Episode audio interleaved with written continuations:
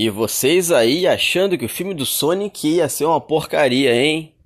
Se, se vocês não sabem, meus amiguinhos, o filme do Sonic quebrou o recorde nos Estados Unidos com a maior bilheteria da história para uma adaptação de um jogo ultrapassando o Pokémon Detetive Pikachu.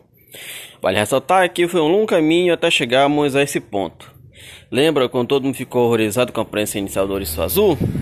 Nos Estados Unidos, Sonic arrecadou 57 milhões em seu final de semana, estreia contra 54 milhões de Detetive Pikachu. Enquanto isso, no, novo, no nosso país, no, caso Brasil, né?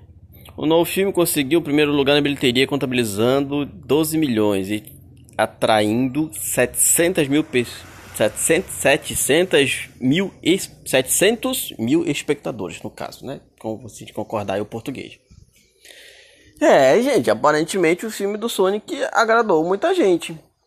Pelo que falam, não é assim, meu Deus, que obra de arte, de filme e tudo mais e tal, mas é um número né, expressivo aí, que tá é o melhor estreia de videogame, filme de videogame até agora.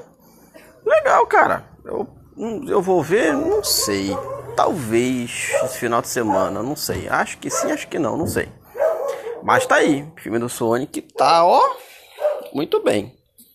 Vamos ver se a gente dá uma adiantada nos podcasts pra gente voltar a, a, a, a, bater a, a meta do diário aí, tá? Qualquer coisa, manda mensagem nas redes sociais. Beijo.